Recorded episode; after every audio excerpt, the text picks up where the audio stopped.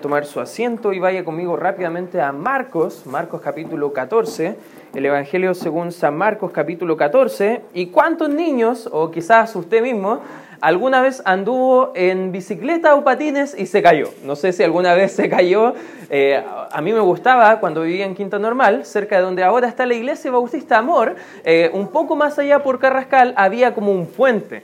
Y yo como niño bien temerario iba con mi bicicleta, sin rueditas obviamente, porque los niños rudos no vamos en la bici con rueditas, y iba sin ruedas, y yo me tiraba a lo temerario por ese, ese puentecito que no era tan grande, pero yo iba a toda la velocidad haciéndole competencia a los autos. No sé si alguna vez hiciste algo igual de tonto que yo, pero en, en una ocasión yo iba en la bici bien rápido y no me fijé que había una grieta en la calle y esa grieta hizo que yo volara como Iron Man, así, pero no de una forma con propulsores, no iba a caer de forma cómoda, me caí feo. Y me caí tan feo que me lastimé toda la parte derecha, la rodilla estaba peladita con sangrecita y estaba totalmente lastimado.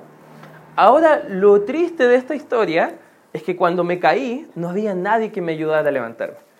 Y a veces en la vida espiritual nosotros podemos estar de la misma forma. Podemos pensar que vamos como avión y de repente vamos a tener una caída grave, pero si no tenemos al lado de nosotros a alguien que nos ayude a levantarnos, esa caída solamente nos va a derrumbar y solamente a apartar de lo que Dios quiere hacer para nuestra vida. Yo hoy, hermano, te quiero mostrar en el capítulo 14 del libro de Marcos una historia que probablemente tú conozcas pero quiero que podamos verla y redescubrirla nuevamente para poder tomar principios prácticos para nuestras almas. Marcos capítulo 14, versículo 26, ya hemos visto que eh, se hace un complot para aprender a Cristo, han pasado el tiempo de la Pascua que predicó el hermano eh, Mirko hace un par de semanas atrás y ya están listos para que el Cordero de Dios vaya a dar su vida en la hora correcta a las 3 de la tarde en sacrificio por todos nosotros.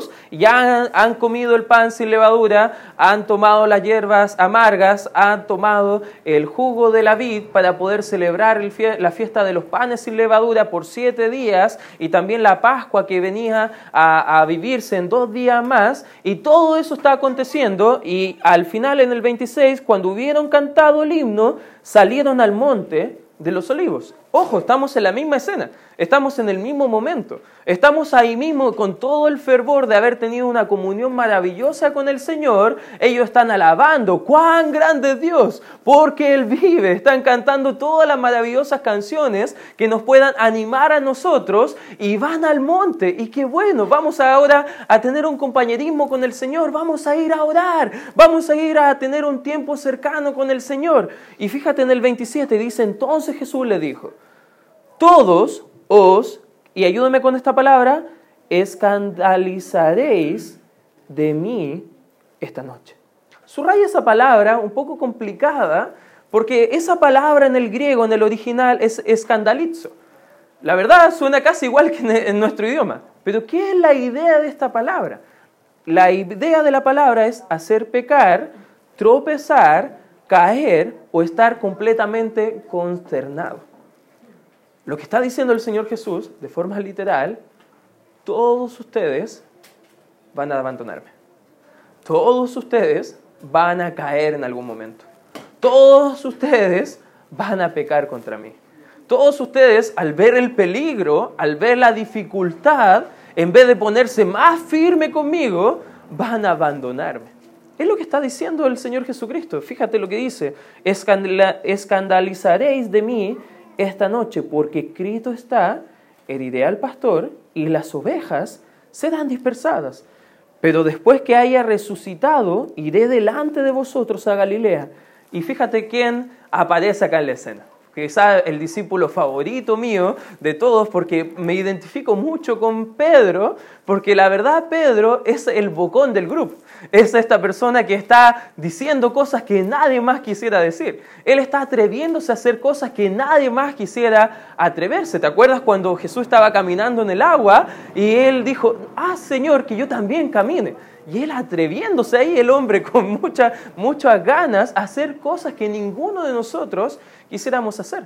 Pero lo triste es que esta historia se recuerda a Pedro por algunas cosas. Y fíjate lo que dice el 29. Entonces Pedro le dijo, aunque todos se escandalicen, y subraya estas dos palabras importantes, yo no. Aunque todos te dejen, Señor, yo no. Aunque todos te abandonen, yo no. Todos pueden estar luchando con algún pecado, yo no.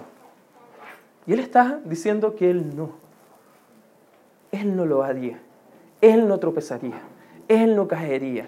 Él no podría hacer otra cosa más que seguir al Señor. 30. Y le dijo Jesús, de cierto te digo, seguramente te doy firmado, como se dice en buen chileno, te lo doy firmado, que tú hoy, esta noche, antes que el gallo haya cantado dos veces, me negarás tres veces. Lo interesante de este relato es que no solamente está aseverando el Señor Jesucristo de una caída futura que va a tener Pedro, sino que el mismo día que Pedro se sentía más firme, cayó. El día que Pedro se sentía más confiado, abandonó. El día que Pedro se sentía más fuerte espiritualmente, fue el más débil espiritualmente.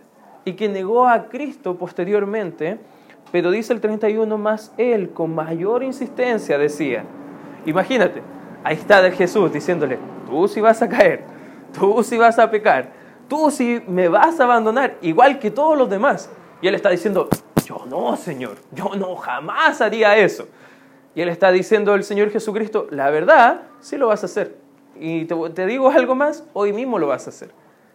Y Pedro, como es el bocón del grupo, Pedro, como es el impetuoso del grupo, está diciendo en el 31, más él con mayor insistencia decía, si me fuere necesario morir contigo, no te negaré. También todos decían lo mismo. Imagínate ahí, está Pedro. Cristo dice, todos me van a dejar, todos van a caer, todos van a pecar. Pedro estaba por el otro lado, Señor, tú no nos conoces, yo nunca haría eso. El Señor estaba diciendo, tú sí lo vas a hacer, sí me vas a abandonar. De hecho, te digo algo, hoy mismo lo vas a hacer. Y él estaba diciendo, no, Señor, si fuera necesario morir contigo, lo haría. Y tú conoces la historia. Y no solamente él estaba súper animado, Pedro, según el relato, pero estaban los otros once así como, sí, nosotros también, te apoyamos, Pedro, sí, tú, tú eres el que habla por nosotros, qué bien, Pedro, vamos, todos seguimos adelante con Jesús. Y tú conoces que cuando vienen a prenderle, Pedro con mucho ímpetu saca la espada, quiere proteger a su Salvador, pero se da cuenta que las circunstancias lo sobrepasan y termina abandonando igual que todos los demás. Quizás nosotros podemos echar la culpa a Pedro y decir, Pedro, yo nunca sería como Pedro. Nunca diría cosas que no debería decir. Nunca haría estas cosas. Nunca negaría a Cristo. Pero es lo que hacemos a veces a diario cuando vivimos para el mundo, la carne y nuestros deseos y no vivimos para Cristo. Es lo que hacemos cuando vamos a quizás una familia, a, una salida familiar y conocemos que hay gente que no conoce a Cristo y nos callamos solamente para no hablar de Cristo. Es lo que hacemos cuando estamos en el colegio, en el trabajo o donde sea y sabemos que tenemos un mensaje importante que decir, pero nos callamos y ¿sabes lo que haces al callar? Estás negando también a Cristo. Joven, alumno, hermano que trabajas, ¿estás negando a Cristo? Quizás tú dirías hoy, como Pedro, yo no. Pero hermanos, en algún momento sí lo haremos. Con nuestros hechos, con nuestras palabras decimos, Señor, tú eres mi todo. Pero con nuestras acciones estamos negando a Cristo. Primera de Pedro, el mismo autor, pero en otro libro, acompáñeme rápidamente ahí, en Primera de Pedro, capítulo 5, versículo 8 y versículo 9. Ya más avanzado en edad, bien maduro Pedro, después de haber vivido todo esto que estamos estudiando, dice lo siguiente Pedro, capítulo 5, versículo 8, sed sobrios y velad, Porque vuestro adversario el diablo, como león rugiente, anda alrededor buscando a quien devorar. 9. Vuestros, eh, perdón, al cual resistid firmes en la fe, sabiendo que los mismos padecimientos se van cumpliendo en vuestros hermanos en todo el mundo. ¿Qué está diciendo el apóstol Pedro? Está diciendo que tenemos un enemigo que quiere devorarnos nuestra vida espiritual, quiere hacernos abandonar el camino, quiere hacernos tropezar y caer, quiere hacer que abandonemos nuestra fidelidad al Señor y la verdad, hermanos, que nosotros tontamente caemos en sus acechanzas. Porque nos creemos tan firmes y ahí viene la caída. Primera de Corintios 10:12 dice, el que piensa estar firme, mire que no caiga. Hay una cosa segura, hermano, para todos los presentes. ¿Puedes prestarme atención? Un par de segunditos. Ningún creyente, escucha bien, ninguno de nosotros, los que estamos acá en esta sala, ninguno de nosotros estamos libres de caer o tropezar con alguna tentación o algún pecado en nuestra vida. ¿Lo entiendes, hermano? Amén. Todos nosotros vamos quizás en algún momento a tropezarnos. Vamos a tener caídas feas, hermano. Vamos a tener pecados con los cuales vamos a luchar en esta vida. Ninguno de nosotros estamos exentos de esto. Pero si tú quieres caer bien, como yo al estilo Iron Man, ya a caerte ahí bien, bien con estilo, tropezar feo y ahí quedarte bien lastimado, bueno, te doy una receta el día de hoy y quiero que prestes atención. Para las damas que les gusta cocinar, a mí también me gusta cocinar y a veces tengo mi receta perfecta para hacer la salsa de tomates perfecta. Y te, le echo cuántos gramos de aquí y algunas cosas por allá, pero lo interesante es que si queremos fracasar, si queremos una receta para una caída exitosa, justo en el tramo que estamos leyendo de Marcos, y vuelva conmigo por favor ahí a Marcos, capítulo 14, vamos a tener la receta perfecta para una caída exitosa. Eh, ¿Qué ingredientes tiene esta receta perfecta para caer bien? ¿ya? Si usted quiere caer, por último, caiga bien, ¿ya? caiga, caiga de la forma perfecta. ¿ya? ¿Cómo hacerlo? ¿Cómo, ¿Qué cosas debemos, debe tener esta receta perfecta? En primer lugar, hermanos, si quieres anotar, olvida tu fuente de poder y santidad. Si quieres caer, que siendo honesto, ¿cuántos de nosotros queremos caer acá? Espero que ninguno. ¿ya? Pero si tú quieres ser de los que son como Pedro, ya quieres ir a una caída exitosa, olvida cuál es tu fuente de poder y de santidad. ¿Sabes que ellos caerían porque perdían de vista a su pastor? Fíjate lo que dice el 27. Entonces Jesús les dijo, todos os escandalizaréis, todos caerán de mí esta noche, todos se apartarán, porque escrito está, y fíjate lo que dice, heriré al pastor y las ovejas serán dispersadas. No está diciendo el texto que el pastor iba a morir. No está diciendo el texto que el pastor iba a desaparecer. No, no, está diciendo el texto que el pastor iba a ser aniquilado. Lo que está diciendo el texto es que el pastor iba a ser herido. Ojo, no está diciendo la derrota del pastor. Está dando el énfasis en el hecho de que las ovejas, al ver que su pastor estaba herido, ellos iban abandonar el redil. Ellos iban a abandonar la comunión con eh, la persona que debería cuidar, proteger y ayudar. No podemos seguir adelante nuestra vida cristiana, hermanos, sin Jesús. ¿Lo entiendes? Y a veces somos como Pedro, que queremos los beneficios de Dios, queremos las bendiciones del Señor, queremos tener vidas exitosas, queremos que nos vaya bien prósperamente hablando económicamente, queremos tener hijos en sujeción y bien comportaditos, pero no queremos depender de la fuente que necesitamos ese poder, que solamente en Cristo Jesús. En Juan 15, 5, dice el Señor Jesucristo, yo soy la vid, vosotros los pámpanos, el que permanece en mí y yo en él, este lleva mucho fruto. Y mira esta frase, hermano.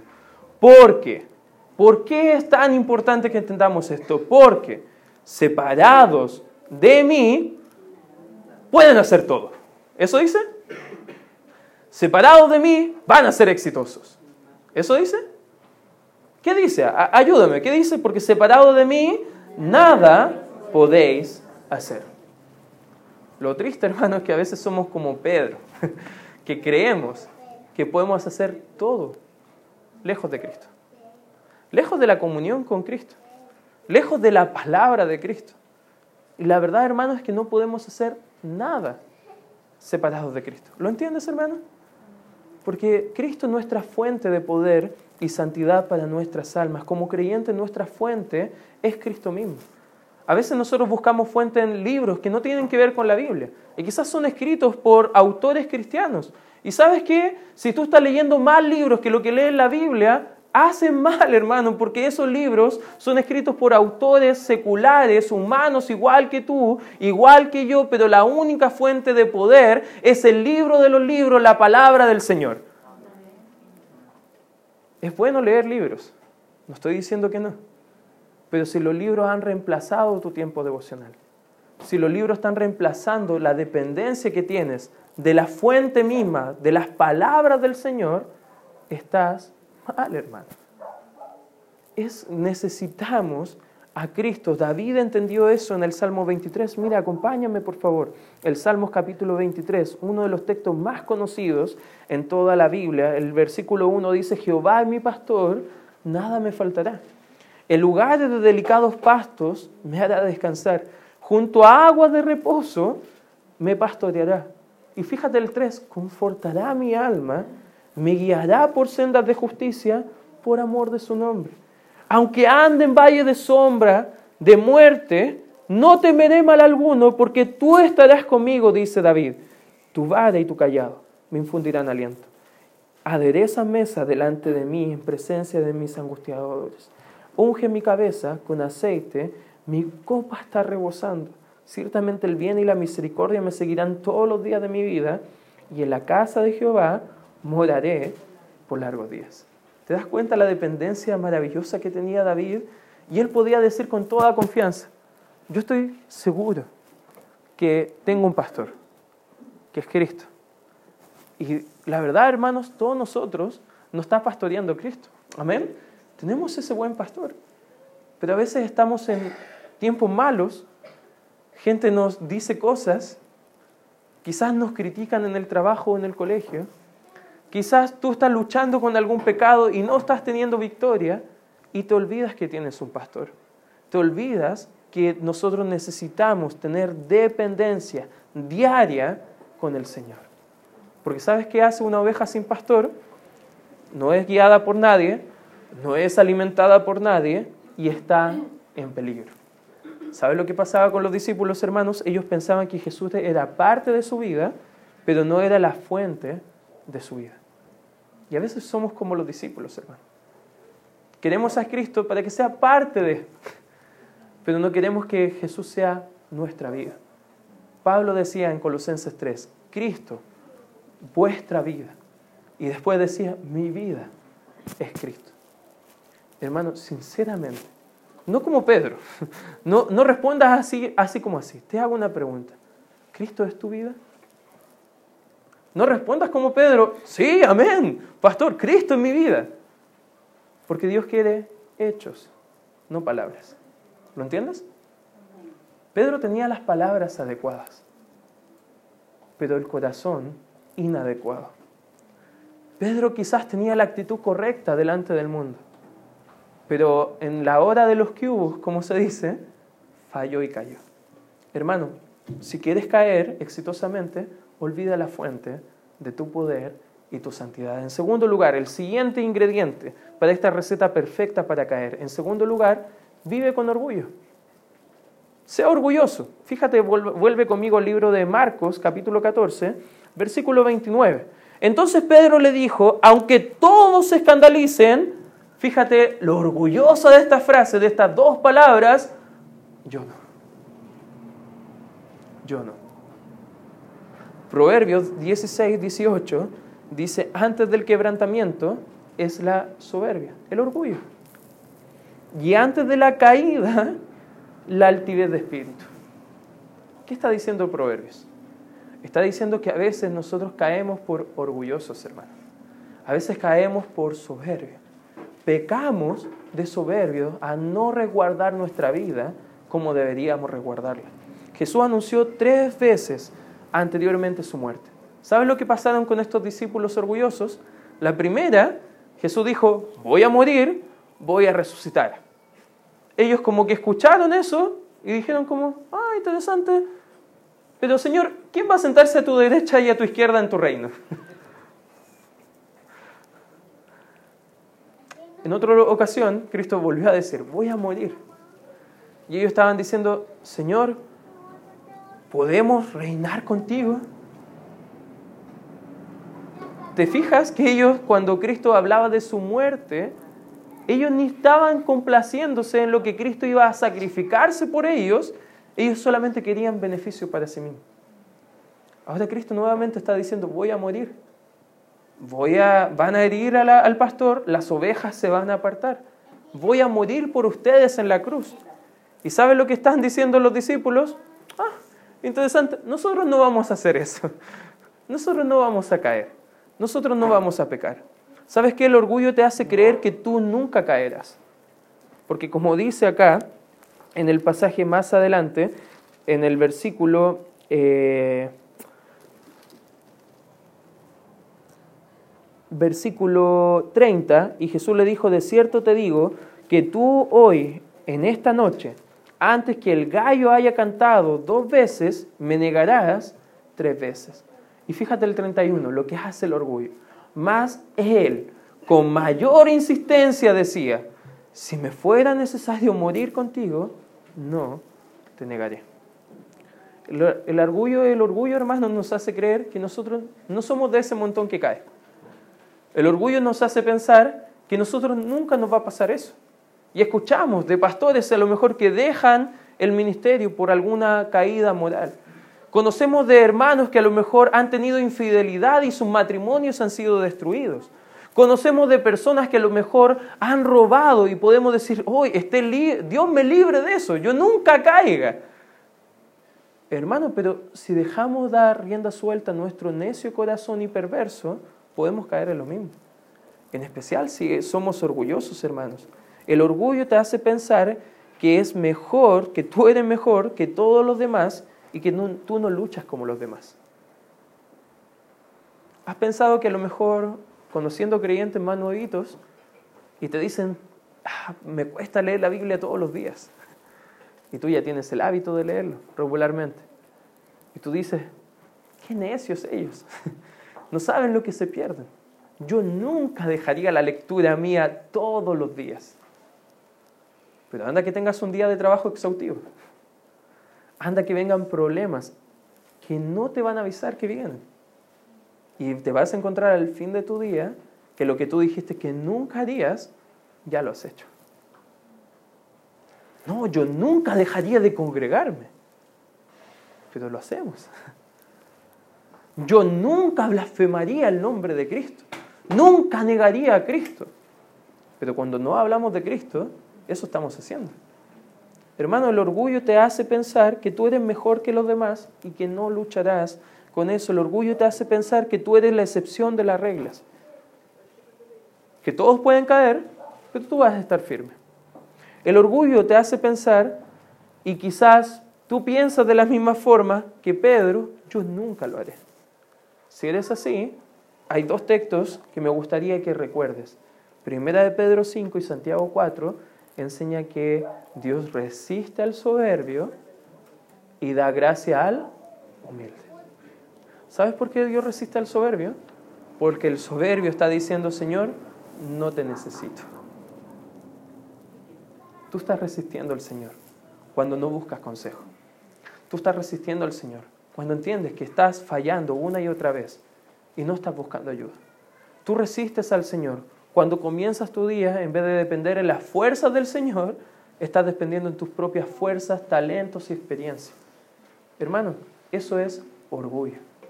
Y eso nos hace estar lejos del Señor. Y ojo, es uno de los ingredientes para la caída exitosa. En tercer lugar, otro ingrediente. Haz las cosas en tu propio esfuerzo. Haz las cosas como te plazca, hermano. La Biblia, buen libro, pero mi mamá me enseñó así. En mi casa siempre hemos hecho esto.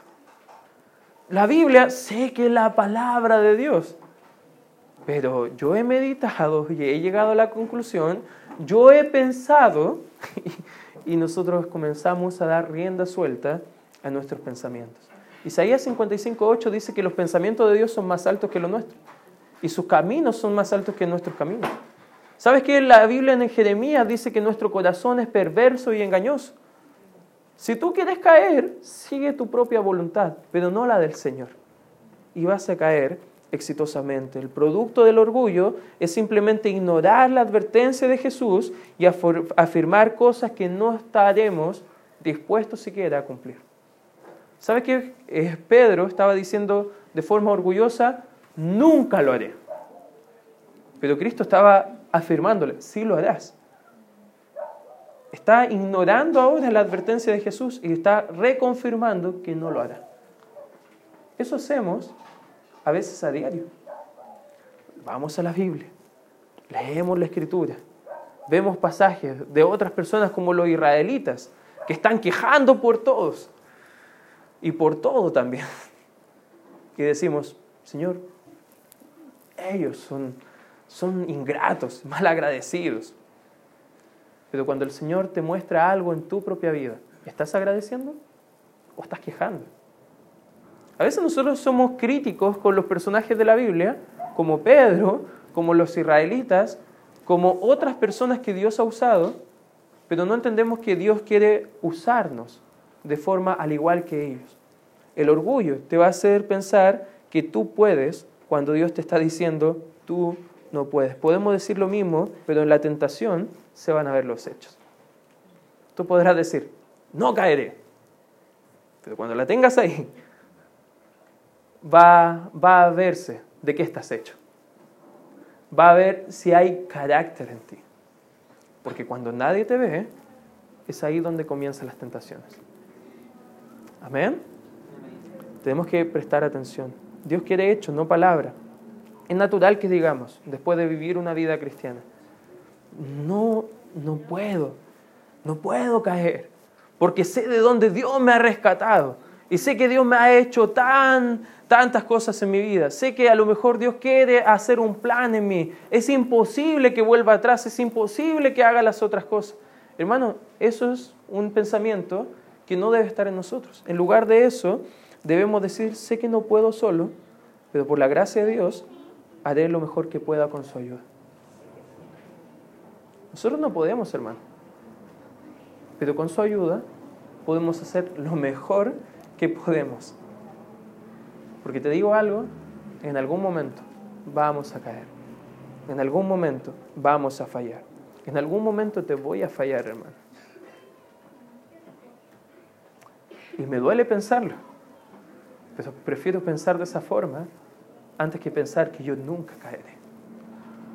Porque vamos a caer en algún momento. Pedro fue sincero, pero no comprendía su debilidad. Lo interesante de Pedro es que él era muy sincero, pero él no entendía lo débil que era, hermano. Y a veces somos igual que Pedro. Podemos ser muy sinceros en nuestros deseos hacia el Señor, pero a veces somos tan débiles que por eso no podemos seguir adelante. ¿Cuántos de, los presentes le gustan las películas de superhéroes? No sé si a algunos le gustan las películas de superhéroes. Algunos van tres horas al, cine a ver una película. Yo fui como una vez al cine y dos veces más en internet. Ya debo confesar mi pecado. He desperdiciado nueve horas de mi vida, probablemente. Pero a veces estamos viendo esas películas y nos identificamos. A algunos es más fácil identificarse con, con Thor ahora que está más gordito. Yo ahora me identifico más con él pero nos identificamos con Spider-Man, con Superman, con Iron Man o con cualquier man que a lo mejor aparezca en, las películas. Y decimos, me gustaría ser como él, yo soy como él, dicen a veces los papás a los hijos. Y ese pensamiento a veces, de forma inocente, lo llevamos a la vida espiritual y creemos que somos superhéroes espirituales. Pero debemos entender que nosotros no somos superhéroes. Amén debemos entender que la historia de toda nuestra vida no se trata de nosotros, se trata de Cristo. Él es nuestro superhéroe. Él vino para salvarnos. Él vino para rescatarnos. Él vino para apoyarnos cuando éramos débiles. Él es el que viene a darnos victoria. Nosotros lo único que podemos hacer es como dice Pablo en 2 de Corintios, bástame tu gracia. Porque cuando somos débiles, hermanos, el Señor nos da gracia para ser fuertes. Nosotros no podemos, pero te digo algo, hermano, y te quiero dar esperanza el día de hoy. Dios sí puede en ti. Y ese es el cuarto ingrediente. Para ahora, el cuarto, si has hecho una, una receta tóxica que te va a ayudar a caer, quizás necesitas echarle un poquito de gracia. Hay gracia. A veces buenas recetas, una buena cazuela, puedes tener todo, pero si le falta sal, tú puedes entender que algo le falta. Y a veces la gracia sazona la receta de la destrucción que hemos creado en nuestra vida, del caos que hemos logrado con nuestras malas decisiones, con nuestro orgullo, con dejar de depender del Señor, la gracia viene a sazonar nuestras almas para darnos algo que no merecíamos. Puedes pensar que puedes arreglarte a ti mismo. ¿Te digo algo? No puedes sin el Señor. Dios nos ha dado su espíritu, la iglesia, para poder crecer no necesitamos unos a otros. ¿Sabes por qué? Vamos a la iglesia, no porque seamos fuertes, no porque seamos perfectos, no porque ya hemos llegado. No, hermano, yo vengo a la iglesia, pido consejo, escucho la palabra, porque entiendo mi debilidad. Leo la Biblia todos los días, porque entiendo mi debilidad. Porque sin el Señor no puedo. Quizás tú estás en este punto del mensaje pensando, pero pastor, ¿qué hago yo si ya he caído? ¿Qué hago yo si me ha estado costando levantarme? ¿Qué hago yo si ya he comenzado a deslizarme? He dejado entrar el orgullo. Estoy haciendo las cosas en mis fuerzas. Te tengo una noticia, hermano. Hay gracia. Pero no ocupemos esa gracia como ocasión para la carne, dice la Escritura. Esa gracia viene para sazonar nuestras vidas. Fíjate en Marcos capítulo 14, lo que dice el 28. Pero después que haya resucitado, dice el Señor Jesús, y subraya estas dos palabras poderosas, iré delante. Iré delante. Iré delante de vosotros a Galilea. En Deuteronomio 31.8 dice, y Jehová va delante de ti, Él estará contigo, no te dejará, ni te desamparará, no temas, ni te intimides. ¿Sabes cuál es la gracia del Señor? No es que no vamos a recibir las consecuencias por nuestras malas acciones, más bien Él está delante de nosotros para recibir todas esas consecuencias por nosotros. Merecíamos la muerte, separados eternamente en el infierno. ¿Sabes qué hizo Cristo? Fue delante de nosotros. Y Él dio su vida. En el libro de Isaías 53 días dice, con todo eso, Jehová quiso quebrantarlo, sujetándole a padecimiento cuando haya puesto su vida en expiación por el pecado. Verá linaje, vivirá por largos días, y la voluntad de Jehová será en su mano prosperada. Jesús sabe nuestro dolor. Jesús sabe lo que estamos enfrentando. Tenemos un sumo sacerdote que puede compadecerse de nuestras debilidades. Tenemos un Salvador que está recibiendo las balas por nosotros, hermano. Él es nuestro superhéroe. Él es el que nos ayuda. Y al final del día es el que nos rescata de todas estas cosas que estamos viendo. ¿Te das cuenta lo maravilloso que es nuestro Señor? Amén. ¿Te das cuenta que a pesar de todas nuestras fallas, Dios quiere ir adelante de nosotros? Dios en su gracia, a pesar de nuestras caídas, va adelante como pastor. Dios usa lo malo en nuestras vidas, nuestras malas decisiones, nuestro orgullo, que obremos en nuestras fuerzas, para su gloria usa todos nuestros errores y para nuestro bien al final. Romanos 8:28 dice que a los que amamos a Dios, todas las cosas las usa para nuestro bien. Dios usa todo lo malo para nuestra gracia. ¿Entiendes que Pedro fracasó? ¿Entiendes que Pedro cayó, hermano? ¿Amén? ¿Lo entiendes? Lo interesante que la historia de Pedro no termina en los evangelios. Si vamos al libro de Hechos, Pedro volvió a la comunión con Cristo, se arrepintió de sus pecados y ¿sabes lo que hizo? Tuvo el privilegio de tener las dos más grandes predicaciones que vemos en el libro de Hechos, donde miles de personas recibieron a Cristo. Tú puedes pensar, es demasiado tarde para mí. Puedes pensar, ya Dios ha acabado conmigo. No querrás saber nada conmigo. Te, te digo algo, hay gracia. Porque cuando tú entiendas dónde has caído, de ahí mismo te va a rescatar el Señor.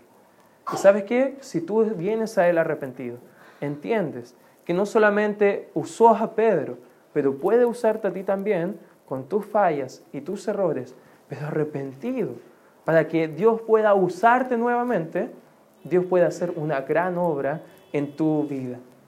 Solo quiere que te arrepientas, que vayas a Él y dependas en Él con toda tu vida. Si lo haces, no solamente Él te sacará de ese lodo cenagoso, de esa mugre donde estamos en el pecado, pero Él te limpiará, hermano, y te podrá usar como un instrumento limpio para su gloria y para su honra. Yo hoy te quiero animar, hermano. Quizás tú estás yendo rumbo a la destrucción. Tú estás yendo a lo mejor rumbo al fracaso espiritual. Tú estás yendo a una caída segura, como yo me caí varias veces. Pero hay gracia, hermano. Solamente no desperdiciemos esa gracia. Apropiémonos de ella y vivamos para su gloria, su honra y para exaltarle a Él a todos los que conozcamos comentándole su precioso evangelio. Vamos a dar gracias, Padre, por este tiempo donde podemos estudiar tu palabra, Señor, y gracias, Señor, por lo que quieres hacer en nuestras vidas. Bendice, Señor, el mensaje enseñado. Bendice, Señor, a cada hermano que ha sido tocado por tu palabra que podamos entender la necesidad, Señor, de depender de ti, nuestro buen pastor. Con cabeza inclinada,